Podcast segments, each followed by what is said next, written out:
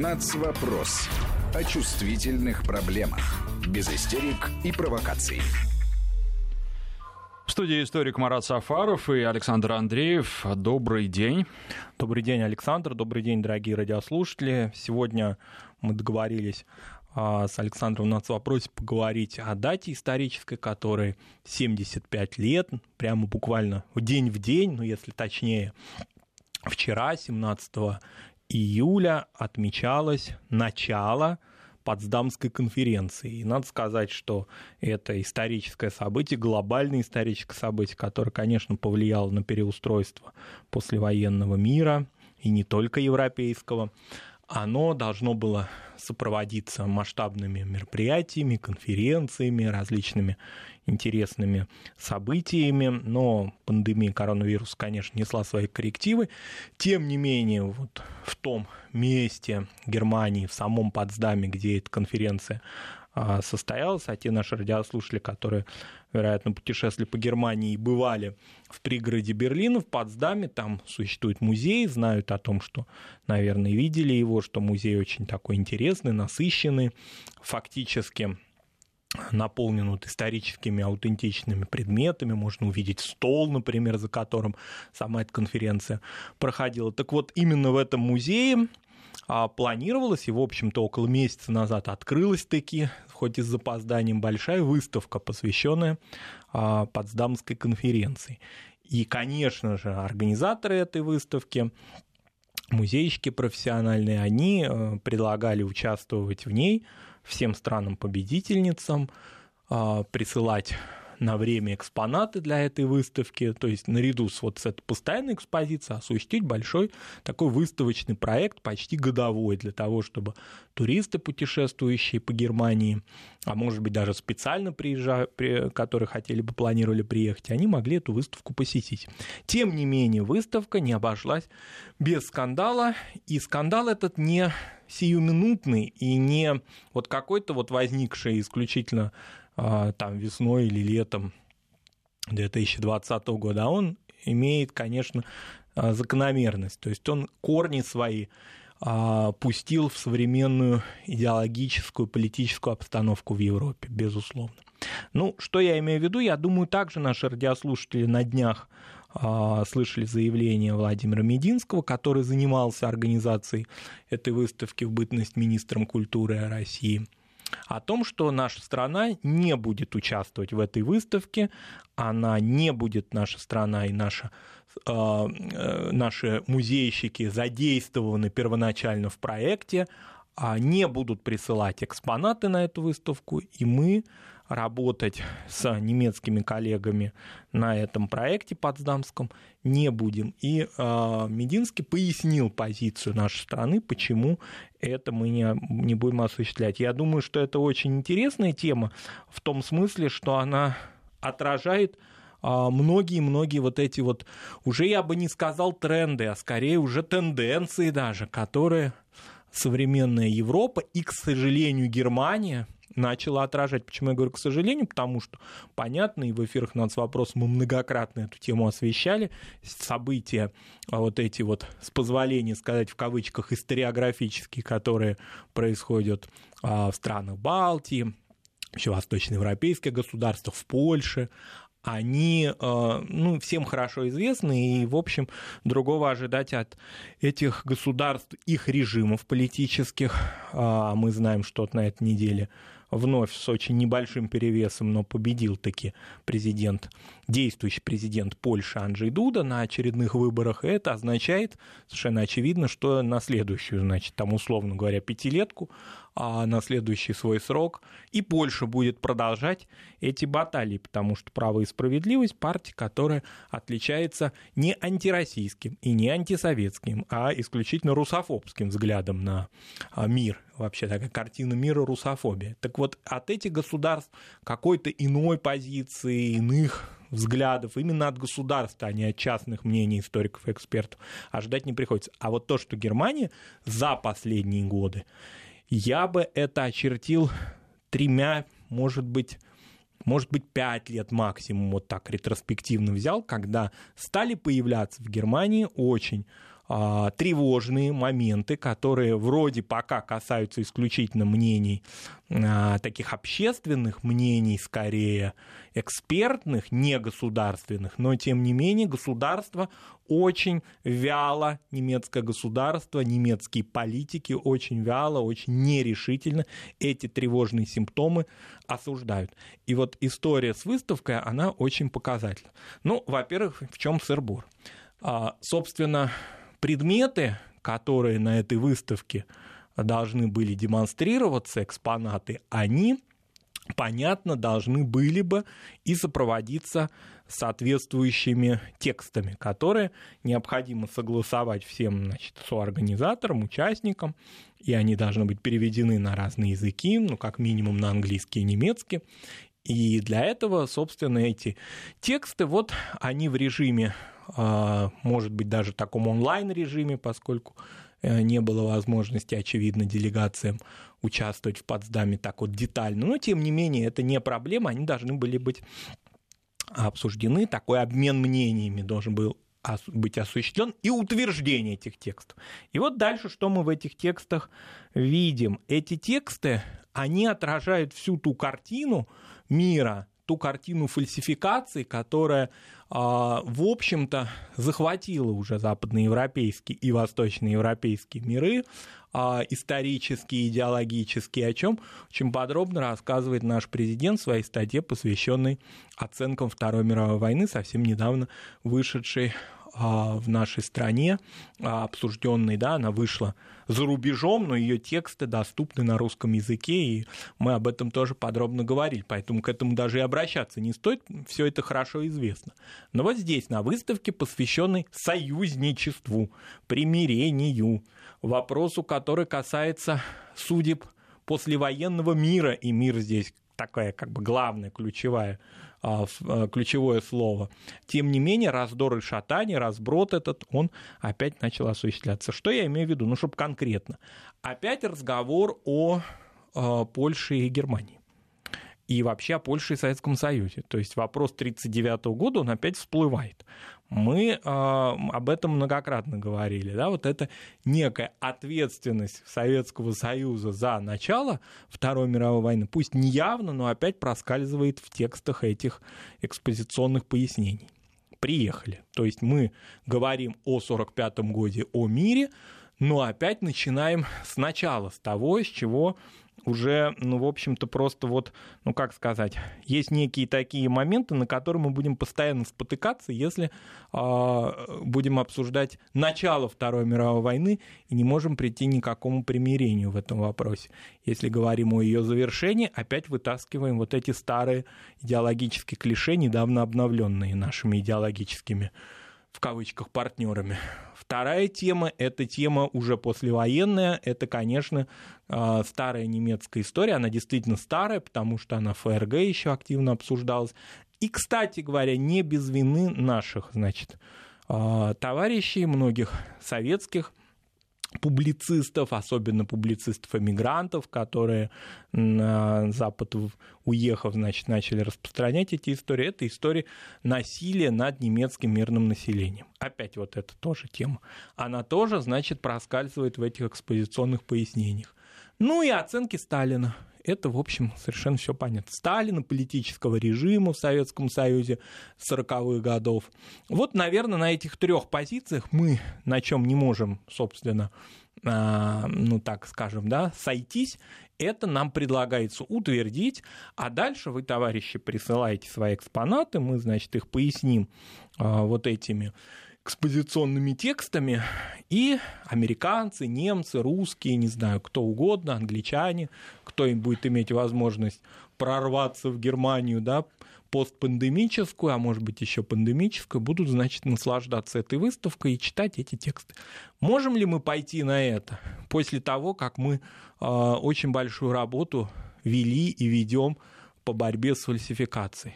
В центре, собственно, мира послевоенного в эпицентре принятия решений, да, историческом эпицентре принятия решений 1945 года, ну давайте мы согласимся с этими оскорбительными, не соответствующими исторической действительности и правде а, текстами. Ну, наверное, очевидно, что наша страна в такого рода игры не играет. Поэтому здесь совершенно все закономерно. И когда немецкие СМИ начали удивляться и, и не, недоумевать, почему это произошло, я читал большой материал а, на Deutsche Welle, вот как же так, это значит общая победа, почему русские теперь не хотят, значит, в ней а, ее обсуждать. Ну, потому что обсуждение подразумевает под собой как минимум дискуссию, а не принятие чьей-то точки зрения, считающей себя монопольной правдой. Вот такая правда, значит, которая раскрывается исключительно из такого рода уст. Кстати, музейщики потсдамские, они заявили о том, что вот они удивлены, как же вот так, Министерство культуры России не участвует, а мы ведь никакого государственного влияния на себе не испытываем. Это наша частная позиция, наше частное мнение. Мы ее не согласовывали. Мы не согласовывали эти тексты с немецким правительством, там, с американским или с английским. Мы вот то, что посчитали нужным как специалисты, то, значит, здесь и отразили. Все, значит, согласились, а вот Российская Федерация вот решила бойкотировать нашу выставку. Как же так? Как жаль. Ну, тем не менее, значит, кабинет все-таки советский, ну, так называемый, как они это назвали, сталинский кабинет, они оформили чем могли, то есть теми экспонатами, которые у них были, а, в общем-то, из, видимо, из а, фондов хранения, из собрания. То есть позиция такая, да, она не привела ни к какому результату, их немецкая и наша, да, то есть мы не участвуем в музее, музейной выставке, но тем не менее все равно как бы советская, значит, а, панорама такая, она на выставке действительно присутствует. Здесь не надо так считать, что уж совсем они решили на попятную пойти и объявили победителями только там англичан или французов. Нет, конечно, они эту тему не могут скрыть, и участие Советского Союза в разгроме, решающее участие в разгроме нацизма они подчеркивают, но вот в этих деталях, что называется, дьявол скрывается. И поэтому, а, как мне представляется, эта тема, вот, которая сейчас летом обсуждается и в наших российских СМИ, и в немецких СМИ, она симптоматична. Ничего другого ожидать из этой истории было бы невозможно. Было бы странно думать о том, что историческая правда, историческая позиция, даже в таких деталях, то есть которые, возможно, для кого-то покажутся малозначительными, потому что, ну вот, позиция есть, есть какая-то, ну так скажем, э, ну что ли, а, экспозиционная правда, да, то есть документы, материалы, фотографии, которые, ну, вроде как-то важнее даже текстов, да, тексты здесь вторичны.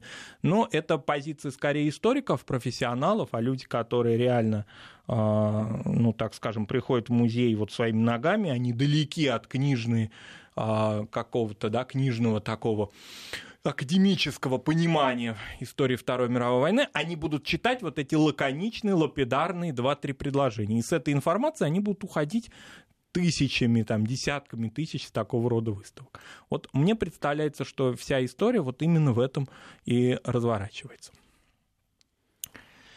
Ну, тем не менее, хорошо или плохо то, что сейчас э, западная пресса, немецкая в первую очередь, обсуждает эту тему? Насколько немецкий обыватель, скажем, может понять э, из тех публикаций, которые есть, больших, обширных публикаций, позицию России? А немецкая пресса, вот именно о том, что мы сказали, что это симптоматично, и что это не выставочная история, не история только, значит, музейщики там что-то напортачили. Это, безусловно, уже тенденция, которой немецкая пресса а, как-то как мне представляется, вот такую проверку она осуществляет. Вот она выходит на какие-то осторожно пока, очень-очень так вот э, деликатно, в принципе, да, обсуждая наше несогласие, э, вроде как-то никого не обвиняя, представляя разные точки зрения, цитируя наш, нашу значит, позицию. И тем не менее, она уже определенную такую проверку на вот такие красную линию такую вот к ней подходит, подступается, потому что те публикации, я думаю, хорошо известны нашим радиослушателям тоже подробно проанализированы в эфирах нацвопроса в прошлом году и в позапрошлом году, связанные с Прохоровкой и с блокадой Ленинграда, которые были а, публикации напечатаны в ведущих немецких газетах, Süddeutsche Zeitung и а, в Die Welt, то есть это не какие-то таблоиды, да, и не какой-то интернет-сайт какого-то там сумасшедшего, значит, человека, и, не, и даже не соцсети, а это респектабельные ведущие немецкие издания, которые позволили себе, а, ну, как мне представляется, заниматься не переоценкой исторических событий, что понятно, это все ясно, но и прямыми оскорблениями в адрес а, нашей памяти прежде всего, ну и в адрес живых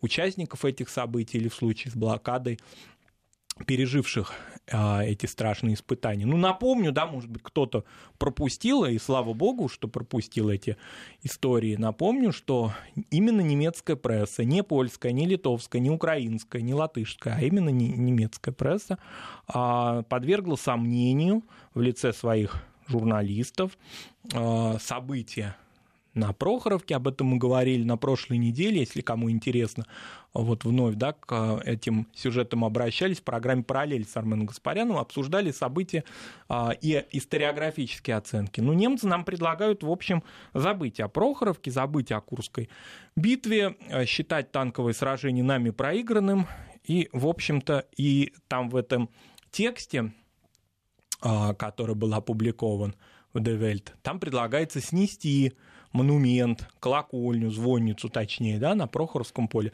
Но вообще, что вы обсуждаете, вы проиграли это сражение. Ну, вот такая позиция немецкая. Получили ли мы какие-либо извинения от немецкого правительства. Ну, какие-то вялые, там что-то такое говорилось о том, что ну вот не надо там, значит, перегибать палку. А, никакого редакционного извинения или там каких-то санкций в адрес человека, который пользуется свободой слова, но оскорбляет живых людей и оскорбляет память погибших, мы не получили. Вот такая интересная позиция, немецкая. Я еще раз подчеркну, для меня самое тревожное, что она исходит из Германии, из государства, которое несет историческую ответственность за развязывание Второй мировой войны, за те все те жертвы, которые она принесла, и гибели, катастрофу, которую она принесла другим народам и народам Советского Союза. Другая позиция, блокадная. Ну, там, что называется, такая, в общем-то, история э, девицы, значит, одной. Это не э, уважаемый, значит, журналист Die Welt, а просто вот предоставили молодой журналистке Süddeutsche Zeitung высказать свою позицию относительно э, жертв и вообще как бы оценок, что ли, блокады Ленинграда, того, как отмечается эта дата в России, значит, немецкая барышня заявила о том, что э, надо этот день отмечать, нам она, ну, учит она нас, а надо его отмечать как день, значит, памяти, скорби и не осуществлять никаких, значит, мероприятий, ну, таких, что ли, уличных, не осуществлять мероприятий торжественных, а скорее все это перевести в плоскость скорби и э, памяти о жертвах.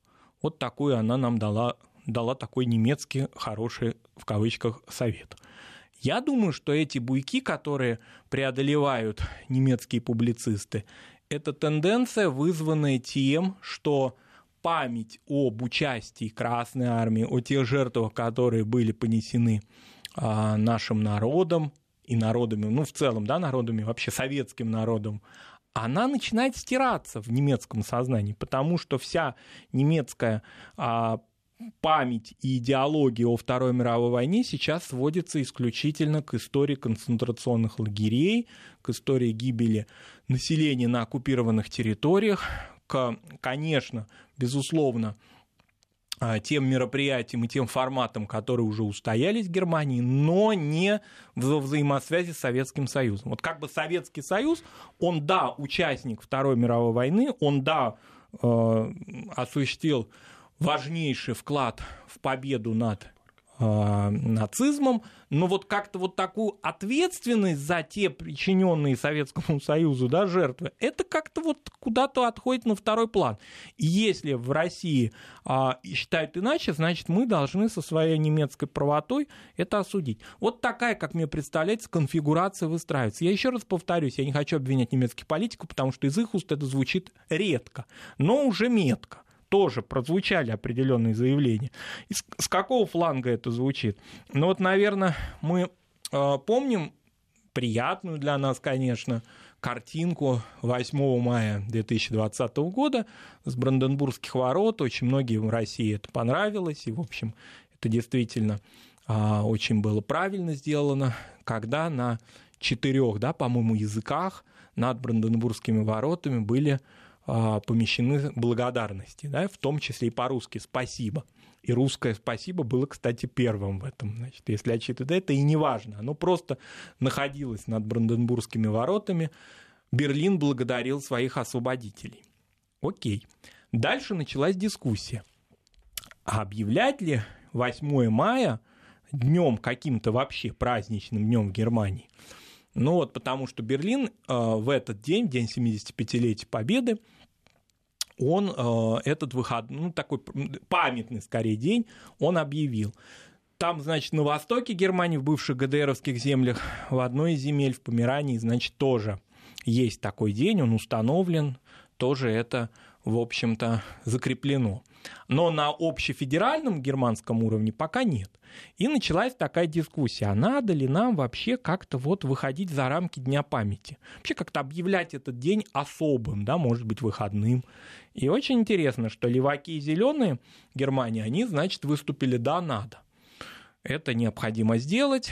Это не унижение Германии, а наоборот ее освобождение. Своими силами освободиться от нацизма мы не смогли. Пришла внешняя помощь, но с этого момента мы обрели возрождение и современное, значит, а, состояние демократического государства. Значит, это, повторюсь, а, леваки и партия зеленых заявили. Но консервативная часть немецкого такого политического ландшафта эту тему не поддержали вообще никаким образом, не посчитали это необходимым для себя, например, консервативная часть ХДС, ХСС. Не всего этого большого, очень разношерстного блока, а вот именно консервативная часть.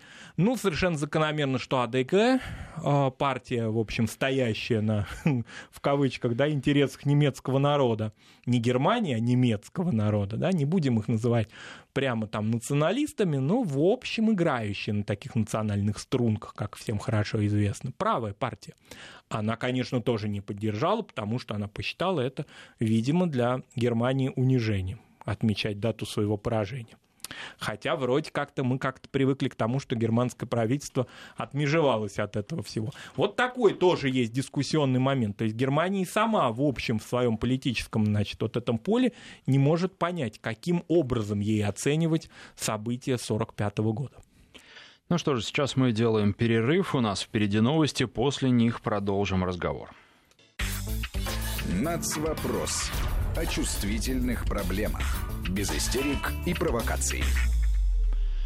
Студии историк Марат Сафаров и Александр Андреев. И Марат, если говорить о происходящем, наверное, нельзя не упомянуть и памятники советским воинам-освободителям, в том числе те, которые находятся на территории Германии. Что происходит в Польше, да и во многих других восточноевропейских странах, мы знаем. Как вы считаете, изменилось ли отношение к этим памятникам в Германии? Потому что еще несколько лет назад к ним относились очень трепетно и бережно. И что их ожидает в дальнейшем? Как могут развиваться события? Здесь я все-таки полагаю, что есть определенная политическая воля и, самое главное, правовая ответственность, которая появилась не сейчас, а появилась сразу по итогам а, создания фактически немецких государств, то есть здесь речь идет именно о 50-х годах, годах, что на территории ГДР, что на территории Федеративной Республики Германия, и это правовая ответственность и отношение к памятникам и местам захоронений не только вот непосредственно к а, могилам наших солдат и офицеров, но и к монументам, которые установлены за пределами мемориальных вот комплексов. Мы знаем на примере Чехии, что такого рода монументы, они наиболее уязвимы не кладбищенские, не могильные памятники, а памятники, которые, например, установлены в городах. Ну, скажем, для Германии совершенно всем понятно нашим радиослушателям, речь идет о Трептов парке, например. Да? Здесь а, есть общая позиция, такая, как бы сказать, надпартийная, она не зависит от политических, политической воли избирателей, не зависит от позиции ультраправых, например, которые, кстати говоря, на это и не посягают. Проще говоря, что в Германии, и я хочу еще раз здесь вот неоднократно мы в эфирах об этом говорили, и Австрии, вот этих двух государств, а, это незыблемость.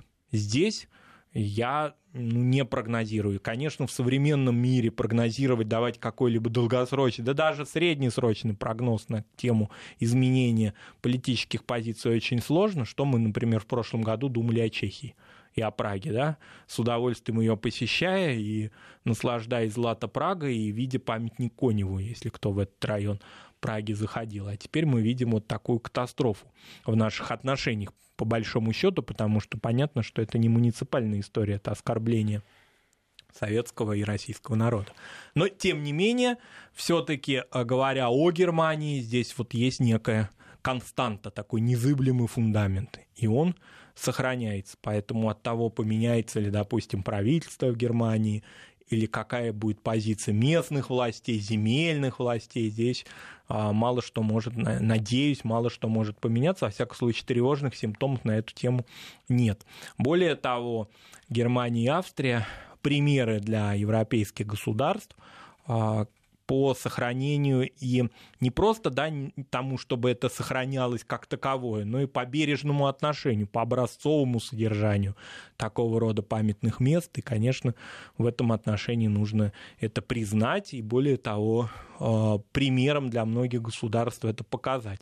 Но вот, допустим, если Франция она в этом смысле, ну, понятно, что она вообще не имеет отношения к нашему сюжету в, в данном контексте, но тем не менее, вот если Франция так, ну и Великобритания, в общем, да, они так бережны а, в сохранении памяти о Первой мировой войне, такого рода комплексы грандиозные и образцовые она сохраняет, то Германия в этом отношении, что касается и мест захоронений не только красноармейцев, но и наших союзников, она свою историческую ответственность, историческое такое право фактически даже, она незыблемо блюдет. Это одна позиция, а вот именно историографическая, идеологическая, которая допускается немецкими властями, она совсем иная. То, что выливается на страницы прессы, средств массовой информации и в интернете. Вот это другая сфера ответственности. Я думаю, что если бы эти двое вот хотя бы кейсов, да, как сейчас принято говорить, газетных немецких, прозвучали в адрес а, жертв геноцида, например, то эти люди, ну, они распрощались бы со своей профессией. Я думаю так. То есть, если бы они а, посягнули на темы, которые связаны с а, Холокостом, с а, жертвами, которые связаны с геноцидом мирного населения на территории Восточной Европы, то вот эти тексты служили бы фактически материалом для их судебного преследования в Германии. А, то, что с профессией распрощались бы, ну, это однозначно. Это какие-то были бы маргинальные интернет-пользователи, а не журналисты ведущих немецких СМИ. Но о Красной Армии, о том, как отмечать в России, в России а, даты и события, о том, какие памятники нам внутри нашего государства надо устанавливать, такого рода люди могут эту тему поднимать и, оказывается, выходить из этой ситуации, ну, фактически безнаказанными. Вот это тревожит, это есть такое. Я, конечно, понимаю, что очень важна позиция избирателей, очень важна политическая позиция немецкого общества, да, ее, его позиция относительно итогов Второй мировой войны. Если внутри немецкого общества не будет какого-либо противоречия на эту тему, да, если это не станет темой для спекуляций, то такого рода позиции все равно маргинализируются со временем. Да? Но от этого нам не легче. Наши ветераны вот сейчас это прочитали, наши блокадники сейчас это узнали о том, что, оказывается, в Германии существует мнение, что не надо нам отмечать э, в январе ежегодно в Ленинграде, в Санкт-Петербурге и в других городах эту дату. Они сейчас оскорбились, а когда там кто-то, значит, на каких-то а, позициях, значит, политических или иных, или, собственно, журналистских посчитает иначе. Но от этого-то нам а, не будет легче. Понятно, что можно считать это какими-то рецидивами, понятно, что можно находить в этом какие-то корни не немецкие. совершенно очевидно, что есть здесь и определенное внешнее по отношению к Германии, да, влияние определенное, потому что, ну, даже не прямой политическое, скорее, а идеологическое атлантизма. Вот это и есть, конечно, но Германия всегда этим а, на эту сторону, значит, наступала, страдала от этого. И периодически такую свою суверенность, что ли, да, в идеологическом плане отстаивала. Но все равно вот этот атлантизм, эта позиция, которая приходит в Германию, в германские умы, на университетскую а, на университетский уровень в аудитории, она все равно есть. Я не говорю, что атлантизм это обязательно американская позиция по итогам Второй мировой войны. Это какая-то такая глобальная история. Она уже из Америки может быть вышедшая, но она уже какой-то такой имеет пандемический такой характер. Да?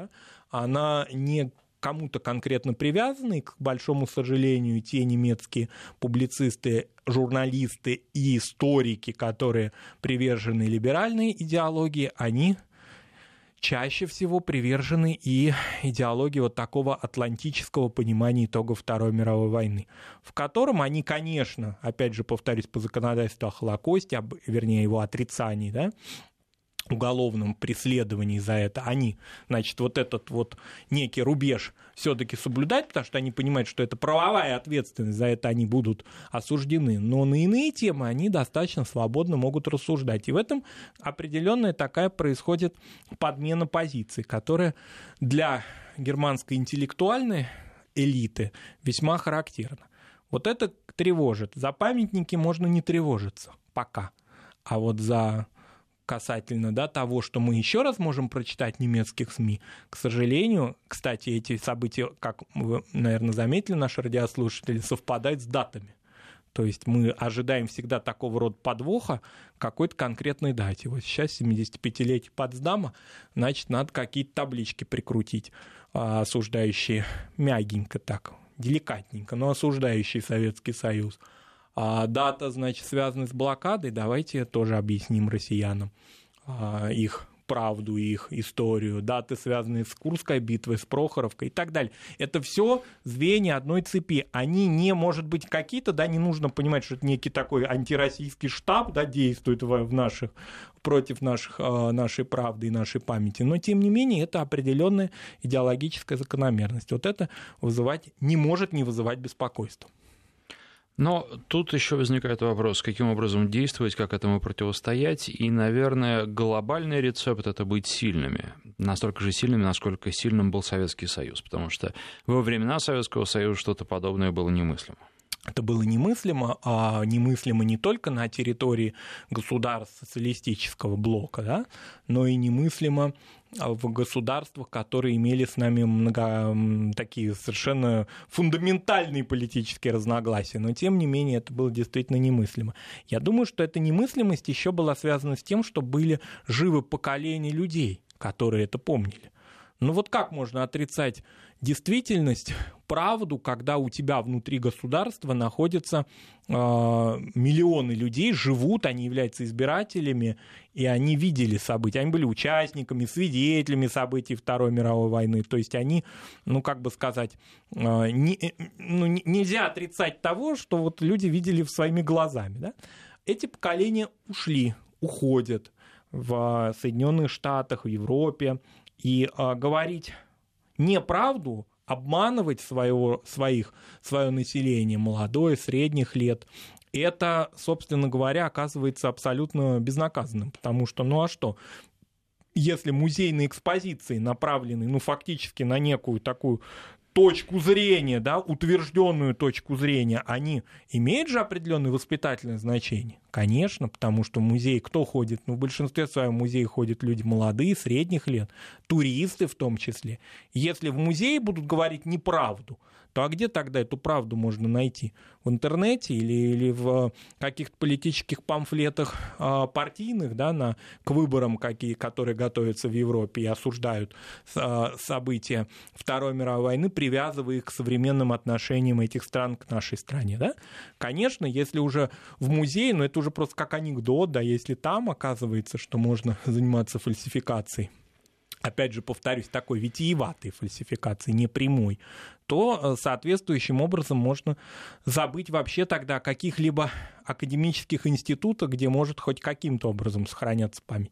Что касается того, что было раньше нельзя, а теперь стало можно, вот для Германии очень интересно, ведь тоже она немножко потихоньку начала дрейфовать в сторону а, того, что вот восточная часть Германии, ГДР, она а, чуть ли не была оккупирована мы до этого уже дожили.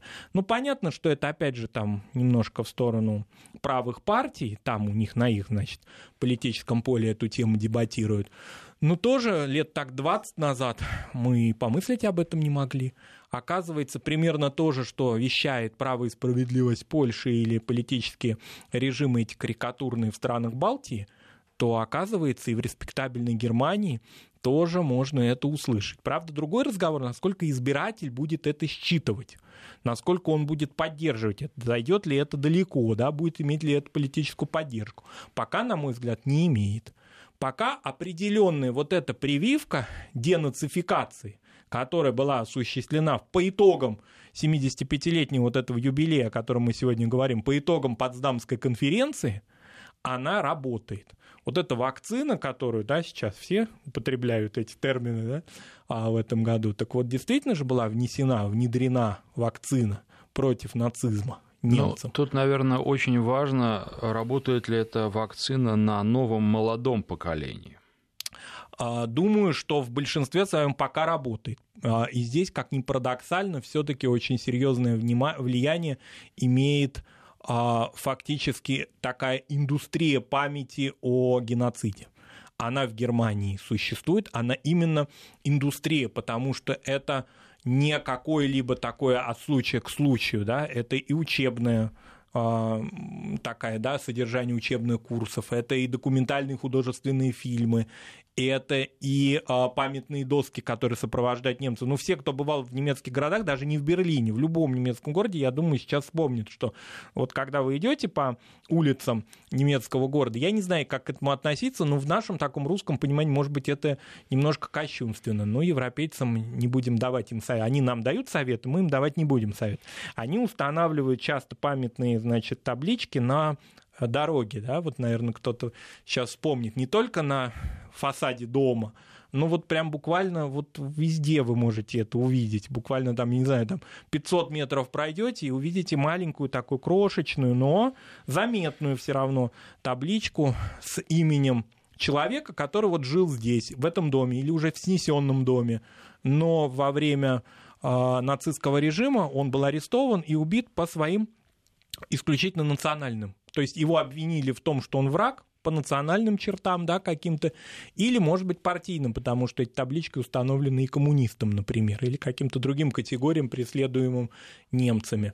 И вот современный молодой немец, он идет по этому, значит, маршруту э, на работу, на учебу, он постоянно это видит. То есть это память, это история, это не сиюминутные какие-то вот события, которые могут там связаны быть только с определенными аудиториями, да, интеллектуальными или где-то там на конференции дебатировать. Этому подчинена вся повседневная жизнь современной Германии, как мне представляется, за последние 20 лет еще более активизировавшаяся эта такая вот индустрия памяти. А, конечно, это приводит к определенной прививке, потому что одно дело, когда это на каких-то, может быть, скучных школьных уроках рассказывается, но другое дело, когда ты это видишь, когда, оказывается, ты просто живешь в доме, где когда-то жили люди, погибшие только потому, что они имели национальность евреи, да, или то, что они существовали, а, допустим, в каких-то тех положениях, которые немецкое государство на тот момент не считало верным. Или они преследовались, потому что они а, придерживаясь левых взглядов. Оказывается, вот здесь, в этих пространствах, в этом городе, в этом доме, на этой улице жили люди, которые погибли. Вот это, как мне кажется, очень верное и очень правильное, современное именно средство сохранения памяти, которое Германия э, придерживается. Придерживается это и Австрия. Австрия придерживается это гораздо, конечно, мягче, потому что Австрия, как известно, как-то увильнула вообще от исторической ответственности за Вторую мировую войну после такого бурного, значит, аншлюса, что называется, да, А, ну, мы, то, мы не будем тут еще учитывать, что и Гитлер австриец, ну, вообще вот эти всякие моменты фактической солидарности, да, и инкорпорированности Австрии и Германии, тем не менее, по итогам Второй мировой войны Австрия, значит, вот как-то и не при делах оказалась, да. А, ну, Ладно, это, что называется, нашим предкам, в том числе и участникам Потсдамской конференции, было виднее. Да? В 1955 году фактически Австрия, значит, и вообще стала свободным демократическим государством. Тем не менее, память о Второй мировой войне там тоже сохраняется. Но не на таком, опять же, повторюсь, уровне вот индустриальном уже, но все-таки все, кто бывал а, в Австрии, знают, что а, австрийцы это помнят. И во всяком случае, а, приход к власти, вот заметьте, да, когда приходили к власти в Австрии политические такие, значит, активисты с националистическими, значит, заявлениями, они, как правило, имели недолгую политическую судьбу. Хайдер, например. А, да, какой-то такой уклон в ну, я бы сказал, в правую сторону он характерен для Курца, современного а, канцлера Австрии, но тем не менее правое, правый уклон, так скажем, это неравнозначно национализму, здесь надо понимать. А правые взгляды, да, действительно в Австрии они популярны, но тем не менее это не ультраправые взгляды. Вот это, эти моменты, которые касаются именно воспитания современной молодежи в этих странах, как мне кажется, они а, работают, они не дают сбои. И именно поэтому мы так и тревожимся за эти сигналы. Мы же не тревожимся за то, что происходит в Польше. Что тревожится о том, что половина населения проголосовала за а, очередной раз за русофоб русского кандидата. Ну, половина населения, кстати, не проголосовала. 50 почти процентов, да, там 49 с чем-то, все-таки выдвинула своим кандидатом а, и поддержала, точнее, кандидат, который придерживается иных взглядов. А в Германии такого раскола, конечно, нет. Поэтому это все-таки вызывает определенное, что ли, утешение и надежду. Но в нашем современном мире также прямо уж утешаться особенно не стоит, потому что, опять же, повторюсь, чешский пример показывает, что такого рода а, воспаления, они могут возникнуть совершенно на пустом, как, как нам может показаться на первый взгляд, месте. Ну, тут еще, наверное, важный момент, как относятся к ультракрайне правым. Они маргиналы или, наоборот, некая легализация их постепенно происходит, к ним привыкают? Ну, если брать все-таки Германию, то а, альтернатива для Германии партия, иногда выступающая, она такая какая-то очень витиеватая, она иногда выступает с прямыми ультраправыми лозунгами. А, в основном, правда, акцентируя внимание на мигрантской теме, да? А, не затрагивая какие-то такие глубинные моменты. Хотя, с другой стороны, мигрантская тема, может быть, она и есть уже глубинная для Германии.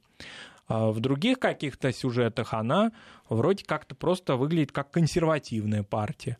С третьей стороны, эта партия легальная, потому что она заседает в парламенте, она имеет очень серьезное влияние в разных частях Германии. Не надо только определять, что только на востоке, в бывшей ГДР, не, не факт, и за пределами ее. Это одна такая поляна, что называется. С другой стороны, а, мы знаем эти марши неонацистов в Германии, которые разрешаются, то есть они легальные. Население к ним относится по-разному. Как правило, все-таки в осуждении находится, да, но вот именно такая вот свобода, которая демонстрирует германское правительство, свобода с такими, ну, знаете, определенными ограничениями. То есть мы вот разрешили вам от, от стольких до стольких, значит, там, не знаю, с 14 до 16, значит, помаршировать, но потом эту тему и свои лозунги и все это прочее как-то вот убирайте, закрывайте и с улицы уходите. Такая управляемая, да, история. А она, ну, для Германии характерна. Она не, вы, не, вы, ну, не выливается в какое-либо такое, что ли, в какую-то явную политическую легализацию. Вот такая интересная история. То есть, с одной стороны, да, есть, существует определенное осуждение, но с другой стороны, правое поле, оно все более и более расширяется. Я подчеркну, что правая позиция в, для применительно Германии, она не означает русофобию и отрицание итогов Второй мировой войны напрямую. Здесь надо тоже понимать, потому что правые в основном в Германии заняты своими внутренними проблемами. Они а, на внутренней повестке акцентируются. Это их серьезное отличие от правых в Восточной Европе, которые во всем, значит, а, во всех проблемах своего государства, а, значит, начинают находить виноватого в, адрес, в лице Советского Союза, ну и, следовательно, России. Вот это серьезное отличие. Но на территории бывшей ГДР такого рода, значит, история о том, что ГДР когда-то создан был вопреки воле немецкого народа, тоже э, такие лозунги я, во всяком случае, в, немецком, в немецкой прессе замечал. Был такой, есть, существует. Не имеет пока серьезного политического будущего. Но если, значит, эту тему раздуть и кто-то этим профессионально займется, вполне возможно. Во всяком случае, такая смычка правого и либерального, такого правого и атлантического, она вполне вероятна. Мы уже ведь неоднократно видим на примерах разных государств, когда либеральная идеология очень легко абсорбирует в себя националистические лозунги. И, в общем-то, и Германия от этого не застрахована. Пока это не тенденция, скажем так. Тут э, важно, наверное, еще какова может быть на данный момент в нашем турбулентном мире, где начинается, судя по всему, новая холодная война, на этот раз между Соединенными Штатами и Китай, Китаем, а насколько велика может быть глубина прогноза, потому что настолько события быстро развиваются, и мир меняется, даже если посмотреть на самую большую и мощную экономику мира, Соединенные Штаты, а, там обстановка не очень хорошая, и, наверное, поэтому можно судить, насколько в турбулентном мире мы сейчас живем. Абсолютно согласен. И более того, а, вот как раз пример Германии, где существуют разные точки зрения, и где одна позиция атлантическая, назовем ее сегодня, как-то мы ее так обозначили, вероятно, мы все-таки с вами правы, если так ее определяем, она не монополия она имеет определенное такое влияние, но она не монопольна во многом из-за того, что государство, раздувающее эту атлантическую позицию, атлантический взгляд по итогам Второй мировой войны, сама пока не определилась собственной идентичностью. Ну что же, вот здесь сегодня поставим точку. Напоминаю, что в студии был историк Марат Сафаров. Нацвопрос о чувствительных проблемах. Без истерик и провокаций.